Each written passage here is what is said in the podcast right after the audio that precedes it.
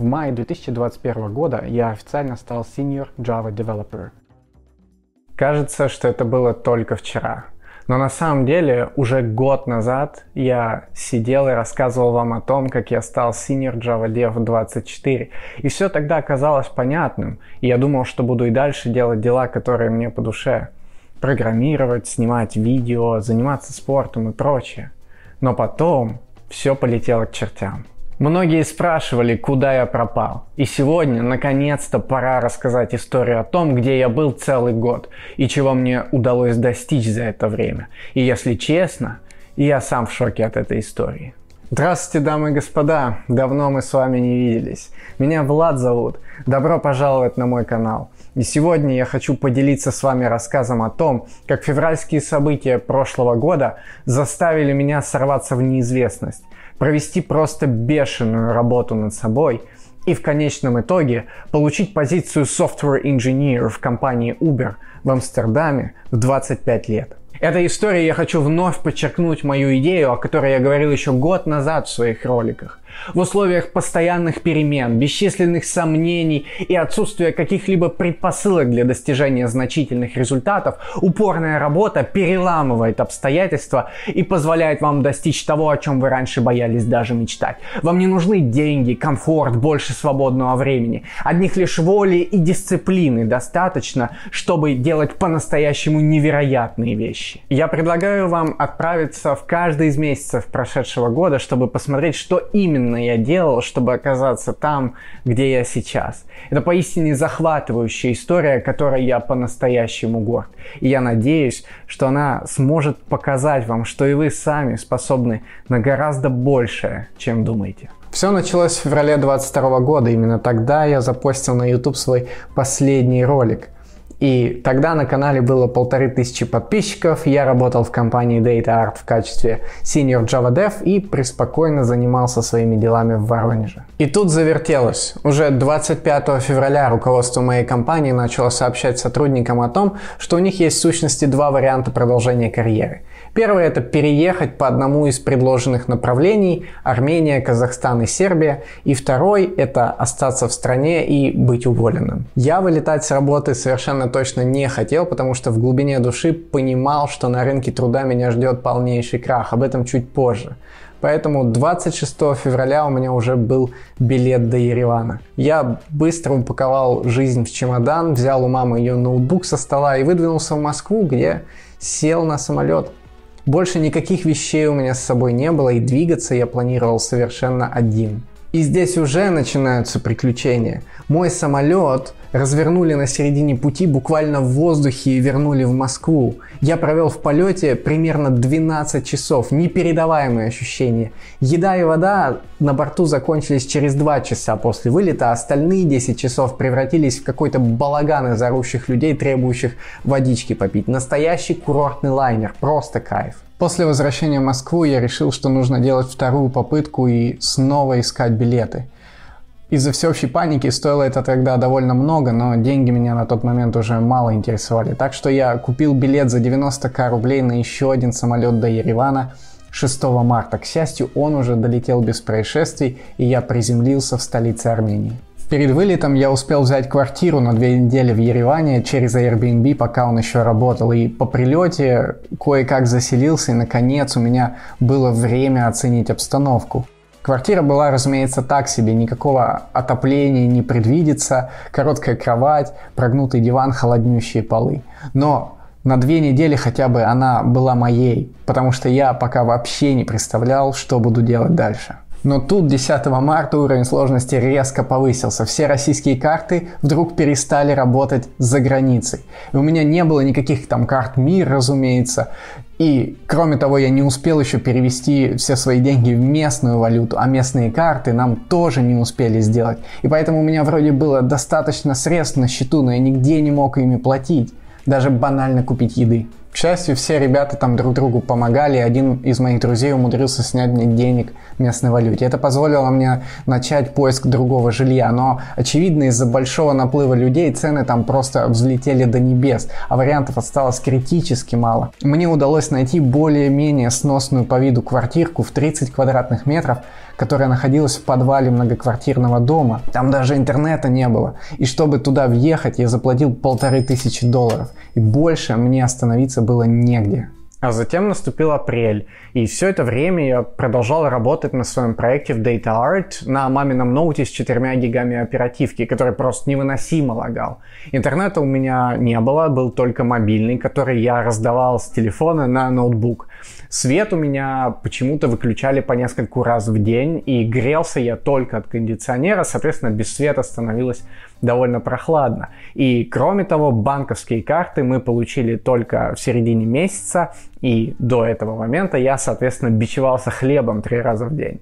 И вот я начал задумываться о том, что все это вообще-то полная херня. То есть что не так пошло в моей жизни, что я настолько зависим от какой-то там компании, сделает ли она мне карточку, даст ли она мне комп для работы, будет ли у меня вообще проект. Потому что я буквально здесь сижу в подвале почти без еды. Это, конечно, захватывающий опыт, но действительно ли я хочу, чтобы условия моей жизни определяли именно они?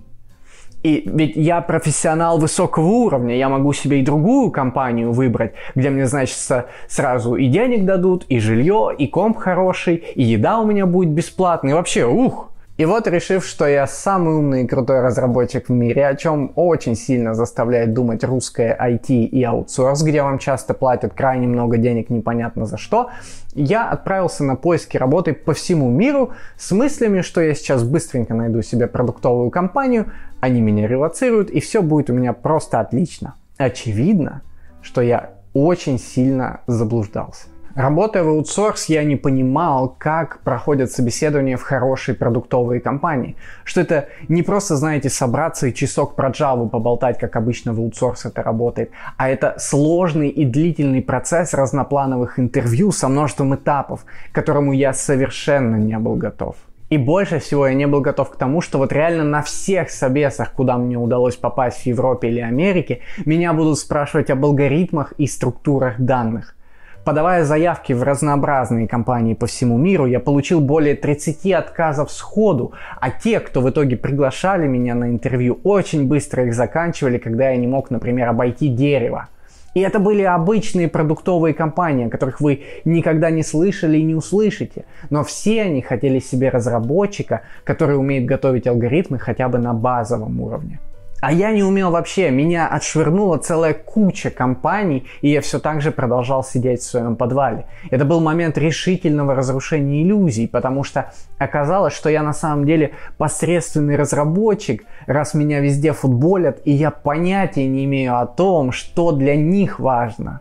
Получается, у меня есть всего два варианта – Первый – это продолжить чилить в своем подвале и надеяться, что с моей компанией будет все хорошо, и я буду жить как-нибудь здесь. И второй – это завязать жилы в узел и решительно сесть за тяжелейшую работу над собой, чтобы выйти на совершенно новый уровень. Разумеется, я выбрал второй вариант, пометуя обо всем моем жизненном опыте. Никогда у меня не было чего-то, что давалось просто так, что кто-то меня куда-то устроил и прочее. И теперь я осознавал, что ситуация еще более жесткая, что неоткуда мне взять ресурсы для простого пути, где точка назначения меня устроит. А сидеть своей компании и мириться я не был готов. Я знал, что я способен на гораздо большее, чем просто смириться с ситуацией. И я решительно сел за алгоритмы. Раньше в различных роликах на YouTube я уже видел, как люди готовились к ним на лид-код. Так что я сразу отправился туда, и казалось, что нужно просто нарешать достаточное количество задач. Но в действительности я быстро осознал, что не владею разнообразными техниками для решения той или иной задачи, так как у меня нет теоретической базы. И в результате многие задачи уровня Easy поддавались с огромным трудом и костылями. И далее я открыл для себя ресурс под названием AlgoExpert. На нем также есть большое количество задач для тренировок, но что самое главное, там есть каждой задаче классные разборы подходов и решений от создателя портала Клемент Микалеску, а, бывшего разработчика из Google и Facebook. Поэтому, недолго думая, я купил там подписку, заодно прихватив и материалы по System Expert. Это часть подготовки к собеседованию по System Design уже, о котором я расскажу в отдельном ролике. Но тут случилось еще кое-что. Это заставляет меня думать о том, что все возможности, что появляются в нашей жизни, вообще могут в ней появиться только если мы находимся в постоянном их поиске и экспериментах. Так как я искал работу в разных местах, постоянно смотрел про это что-то на ютубе, то мои рекомендации стали работать в этом направлении. И в один прекрасный день я увидел вот этот самый ролик. Это Телек Мамутов, бывший сотрудник компании Google и основатель компании OutTalent, карьерного акселератора, который помогает талантливым разработчикам со всего мира, в том числе из СНГ, получить работу в таких компаниях, как Google, Meta, Amazon и многие другие. Я знал, что в компаниях этой лиги невероятно сложный процесс собеседования, и особенно там нужны лютые алгоритмы. И тогда я подумал, что если я уже сел за алгоритмы, то зачем мне довольствоваться какими-то компаниями средней руки, если я могу замахнуться сразу на условный Google? К чему вообще все эти усилия, если не преследовать по-настоящему серьезную цель, а пытаться устраивать жизнь? И тогда я снова решил, что могу сделать гораздо больше, чем ранее казалось возможным. Я отправился на сайт UTalent и заполнил заявку на участие. Оно оказалось бесплатным, соответственно, подать ее может кто угодно. Но затем, по получении вами работы в бигтех компании, вы будете обязаны платить UTalent 10% от вашей зарплаты в течение двух лет. Более того, у вас должно быть минимум два года опыта работы над интересными проектами. Если честно, я вообще не рассчитывал, что мне ответят, но через несколько дней я получил письмо от Talent с приглашением на первый этап алгоритмического собеседования. Он проводился на платформе Сигнал полностью автоматически. Там примерно за 2 часа времени вам нужно решить 4 алгоритмических задачи. К счастью, к тому моменту я уже успел решить несколько изи задач на LeetCode и AlgoExpert, поэтому каким-то чудом умудрился пройти этот тест на максимальный балл. Если честно, я считаю, что мне просто повезло с задачами. И еще через несколько дней я получил приглашение уже на следующий этап собеседования System Design.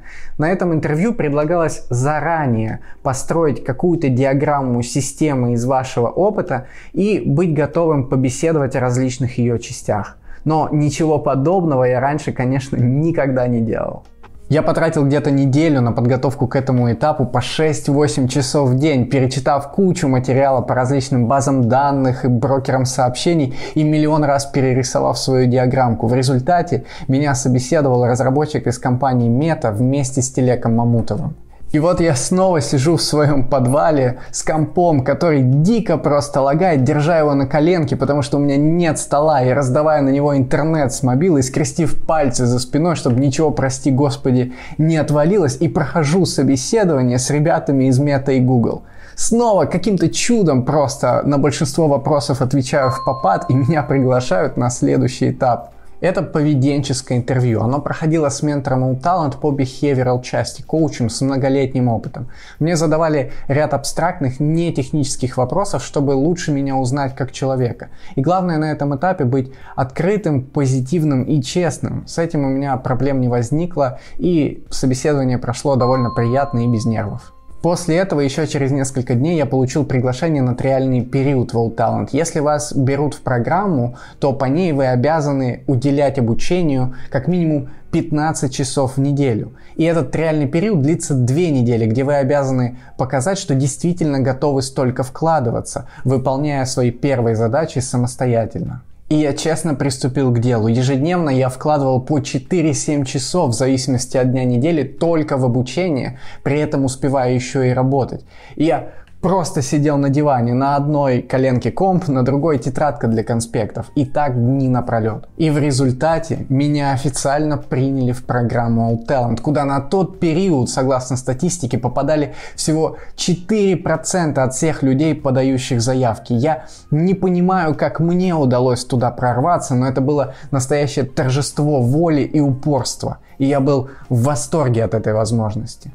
И вот в мае стало понятно, почему я попал в программу именно чудом. Когда в Talent формируется новая группа, то каждый из ее участников проходит этап первичных алгоритмических собеседований с ментором из Google или DeepMind, где ментор пытается выяснить, какие у людей есть пробелы, что на программе придется закрывать. И там они оценивают множество ваших показателей по пятибалльной шкале. И вот большинство ребят из моей группы получали в среднем 3-4 балла за каждый показатель. И были пары убийц, которые получали сразу 5.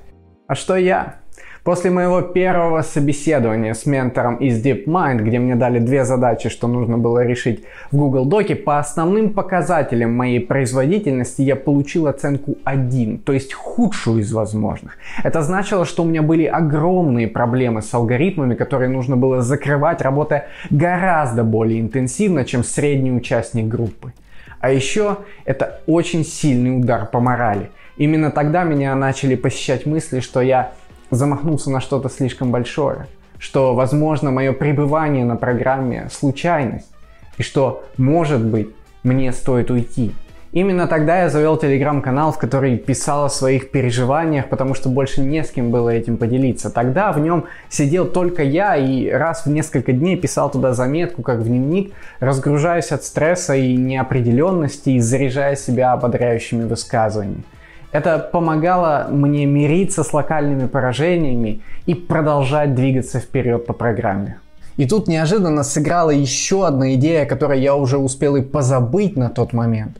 Все ваши усилия и консистентная работа над какими-либо проектами могут не давать видимых результатов здесь и сейчас, но они копятся до некой критической точки, которая потом вызывает бешеные изменения в жизни. Пока я рашил в алгоритмы в Talent, YouTube начал жестко крутить в рекомендациях мои видео на этом канале, которые я выложил еще зимой. И в какой-то из дней я просто проснулся от того, что мой телефон разрывается от сообщений в Инстаграме. Мне писали куча людей, что-то спрашивали, благодарили и так далее. А я не мог понять, что вообще происходит. Я, по сути, забыл уже, что у меня какие-то ролики есть. Я захожу на YouTube посмотреть, что происходит, а там под роликом 50к просмотров. Через 3 дня 100к.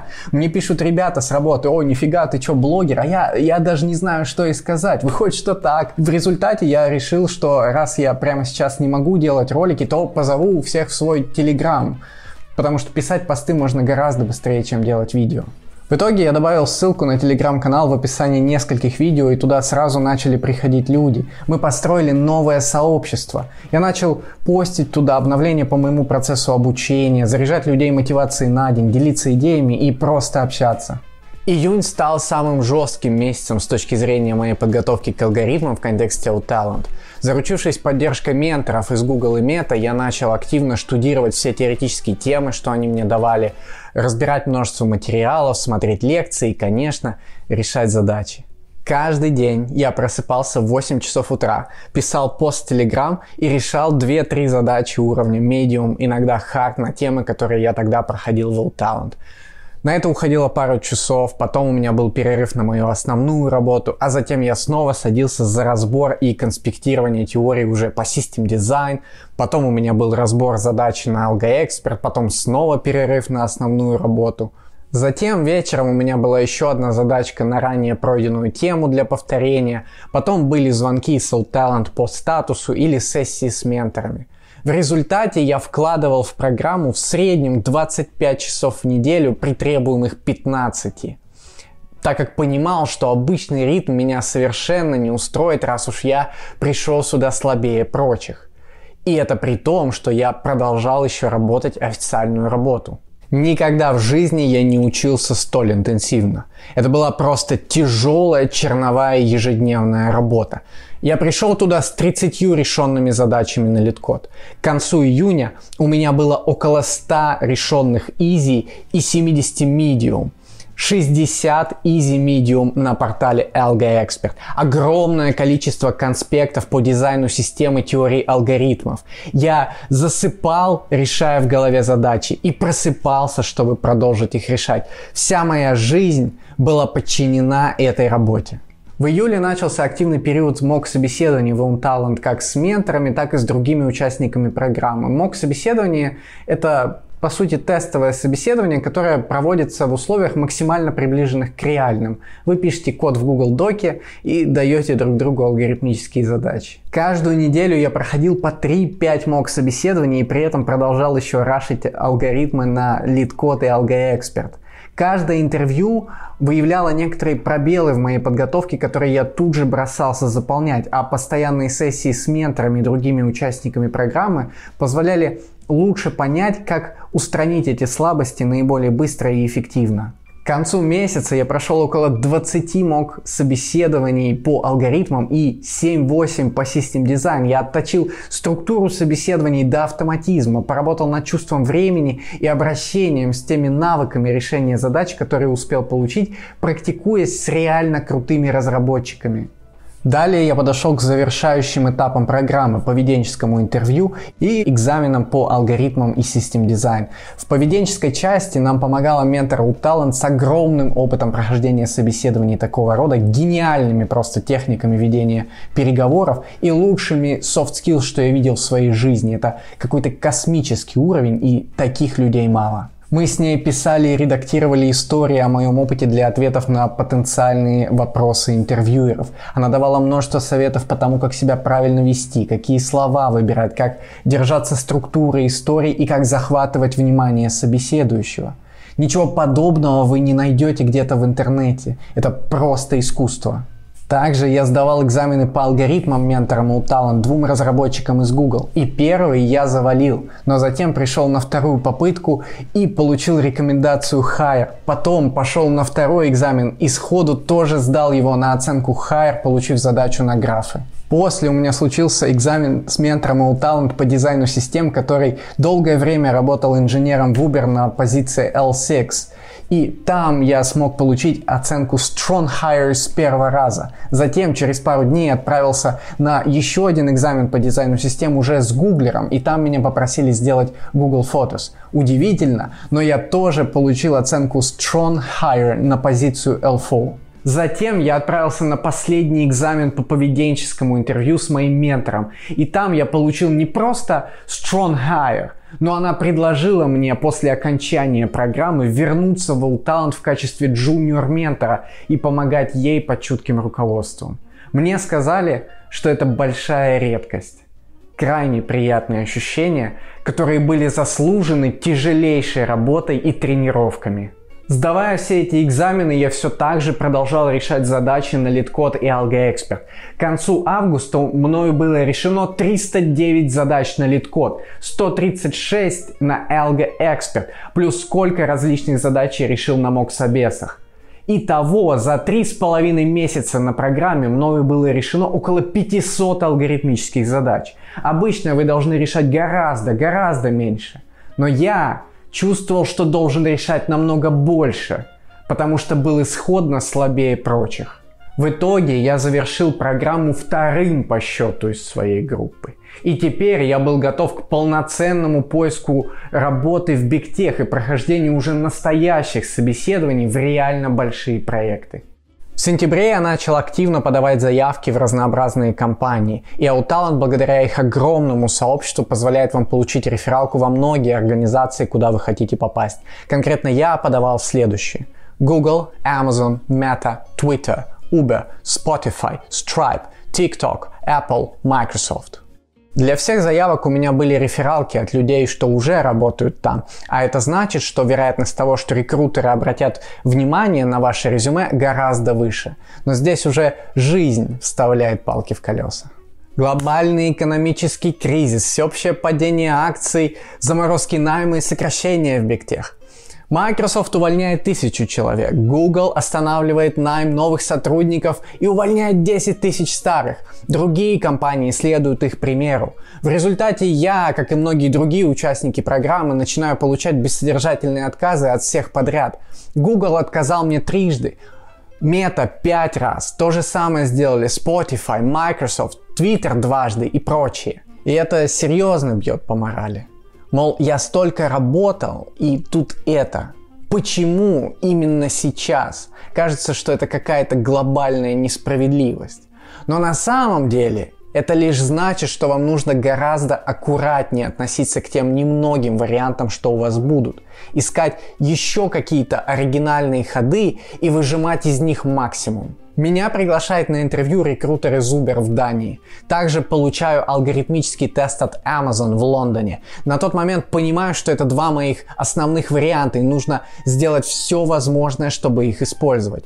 В один день созваниваюсь с Uber, зовут на алгоритмическое собеседование. Буквально на следующий же день решаю алгоритмический тест от Amazon. Не идеально, вторая задача не прошла все тесты, но через неделю получаю от них приглашение на он-сайт.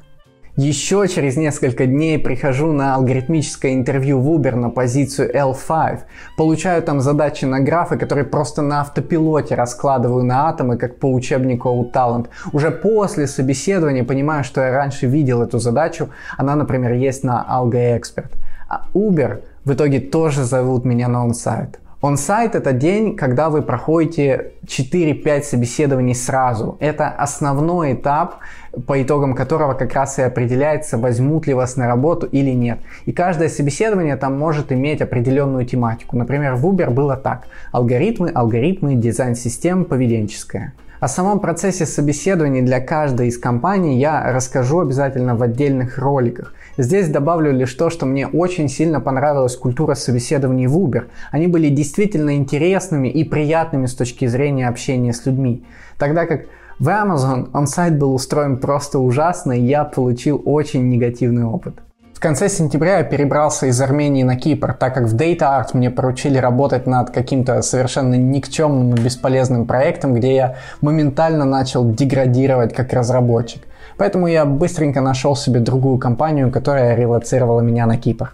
Жизнь там оказалась гораздо хуже, чем в Армении. Особенно, когда ты не понимаешь, что с тобой будет дальше. У тебя нет никаких средств к существованию совершенно, пока ты не получил банковский счет и первую зарплату. Поэтому я просто терпел и ждал. И только эта вера в то, что завтра мне напишут, наконец, с ответом, позволяла мне выносить каждый день, проведенный там. И вот однажды у меня зазвонил телефон. Мне звонили из Нидерландов, и я понятия не имел кто. Я взял трубку, и это оказался мой рекрутер из Uber, который с радостью сообщил мне, что они приняли решение сделать мне официальное предложение о работе на позицию L4. Это был офер. И я был в восторге. Черт возьми, сколько труда было вложено. И все это не напрасно. И наконец-то жизнь изменится. Точнее, это я изменил ее. Я сделал все это. Использовал все возможности, что у меня были, и бился до самого конца, несмотря на все жизненные трудности и неудобства. Я честно заслужил этот офер, зубами его вырвал. И сегодня могу решительно заявить, я горжусь каждой секундой своей работы в прошедшие месяцы, и мне не за что себя упрекнуть. Я сделал все, что от меня зависело, чтобы вывести себя на совершенно новый уровень. Но я не сразу принял этот офер. Первый офер, что вам дают, всегда самый маленький из возможных, поэтому в ваших интересах вести по нему переговоры для улучшения условий предложенного контракта. Кроме того, я ждал ответа от Amazon, надеясь на обладание сразу двумя предложениями, чтобы я мог использовать каждое из них для улучшения другого. Поэтому я тянул с решением. И в ноябре ко мне наконец-то вернулся Amazon с ответом, сообщив, что я не прошел ансайт, к сожалению. Их процесс был в самом деле очень интенсивный, я не был удивлен, потому что выполнить те задачи, что они мне давали за то время, что у меня было на собеседовании, было невероятно сложно. Подробнее обо всем процессе собеседования я расскажу в отдельном ролике про интервью в Amazon. Тем не менее, после отказа от Amazon я вернулся к рекрутерам Uber и сел за стол переговоров. Здесь очень сильно помогают менторы из Zoom Talent. Они помогают вам действительно сформировать стратегию этих переговоров, найти точки опоры, иногда даже создать некоторый сценарий бесед на звонках и научить людей уверенно и комфортно говорить о деньгах. Именно благодаря Talent, например, в моем контракте в Uber количество акций выросло в два раза. Я получил подписной бонус, изменилась базовая зарплата. Это и вправду очень сильная поддержка. Кроме того, Uber в итоге предложил позицию именно в Амстердаме, а не в Дании, как планировалось изначально, чему я был очень рад, потому что Амстердам это огромный IT-хаб и просто замечательный город. Мы вели переговоры несколько недель. И в конечном итоге нам удалось финализировать контракт и прийти к соглашению. Подробнее о разнообразных бенефитах и примерных компенсациях на эту позицию я еще обязательно расскажу отдельно. Uber сразу выделил мне несколько помощников, которые моментально занялись оформлением для меня голландской визы для высококвалифицированного сотрудника, которая дается сразу на 5 лет. Кроме того, я получил релокационный бюджет, в который входят билеты, проживание временное в Нидерландах, перевоз имущества, домашних животных, вообще всего, что только вы можете себе представить. Получение разрешения на работу я ждал примерно 4-5 недель и после этого был готов уже подаваться на визу на въезд, которая делается уже при готовом разрешении на работу. Ее тоже пришлось некоторое время подождать, потому что я находился на Кипре и там бронь встречи в посольстве невозможно на какое-то адекватное время, потому что все в принципе делается очень медленно. Такая страна. Так продолжалось до января 23 года, когда я наконец смог попасть в голландское посольство и подать документы. Буквально через неделю у меня в руках уже было все необходимое, мои помощники по релокации моментально нашли подходящие билеты на ближайшие даты. В результате 16 января я приземлился в Амстердаме и заселился во временную квартиру, которую мне организовали в Uber, где прямо сейчас и нахожусь. Также мне позволили взять некоторое время на то, чтобы освоиться на новом месте, прежде чем выходить на работу, так что я мог выдохнуть и оглядеться по сторонам. О жизни в Амстердаме я еще обязательно расскажу отдельно. И вот 1 февраля я официально вышел в офис и приступил к работе в Uber. Все это сопровождали и продолжают сопровождать множество процессов, о которых я расскажу в отдельных роликах. Но сейчас все это гораздо менее важно, чем то, что я нахожусь сейчас здесь и рассказываю вам о свершившемся факте, в который мне до сих пор сложно поверить. Но знаете, еще я думаю, что все эти регалии, все эти трофеи, это тоже не самое главное. Я говорил это раньше и повторяю это сейчас. Цель настоящего охотника – это ведь не трофей. Цель настоящего охотника – это охота, и я свою только начал. Мне 25 лет, и я собираюсь сделать гораздо больше, чем то, чего уже успел достичь. Я оказался в одной из лучших компаний в мире, значит пришло время стать одним из лучших инженеров в этой компании. Мои YouTube и Telegram каналы улетели в космос, значит пришло время запустить их на Луну. Я менторил более 50 человек одновременно, значит пришло время повести за собой тысячи. Все изменилось навсегда и уже никогда не будет как прежде. И я с радостью использую все новые возможности, что открыты теперь. И бесстрашно встречаю еще более жесткие вызовы, что ждут меня впереди. Мне никогда не будет достаточно, и я не собираюсь останавливаться. Это только локальная победа. Сколько таких еще будет? И я верю, друзья, что каждый из вас может не просто повторить, но превзойти мои результаты. Ведь вопрос всегда был только в ментальности чемпиона и ежедневной работе над собой. Потому что многие из вас пишут код лучше, чем я, выступают публично, говорят на иностранных языках, пишут тексты, добиваются успехов в спорте и что-либо еще. Если вы по-настоящему верите в свою способность стать лучшими в том, что вы делаете, так бейтесь страстно за каждую возможность, что у вас есть, и результат не может не прийти. И затем ваша история будет греметь по миру. Вам не будет равных, и другие люди просто не смогут игнорировать ваши достижения. Но до тех пор у вас есть неоконченное дело. У вас есть стол, за который нужно сесть. У вас есть курс, который вы должны пройти. У вас есть тренировка, которую нужно отработать с полной отдачей. И все это нужно честно сделать, пока никто еще не видит. Но потом вы выйдете из темной комнаты и поразите всех. А пока я буду всегда вас ждать на своих YouTube и Telegram каналах, где вы постоянно сможете найти мотивацию к действию и честные истории о том, как дисциплина сворачивает горы. Я надеюсь, что это видео было очень ценным для вас. Будет здорово, если поставите лайк, это очень помогает. Спасибо вам и увидимся в следующих роликах.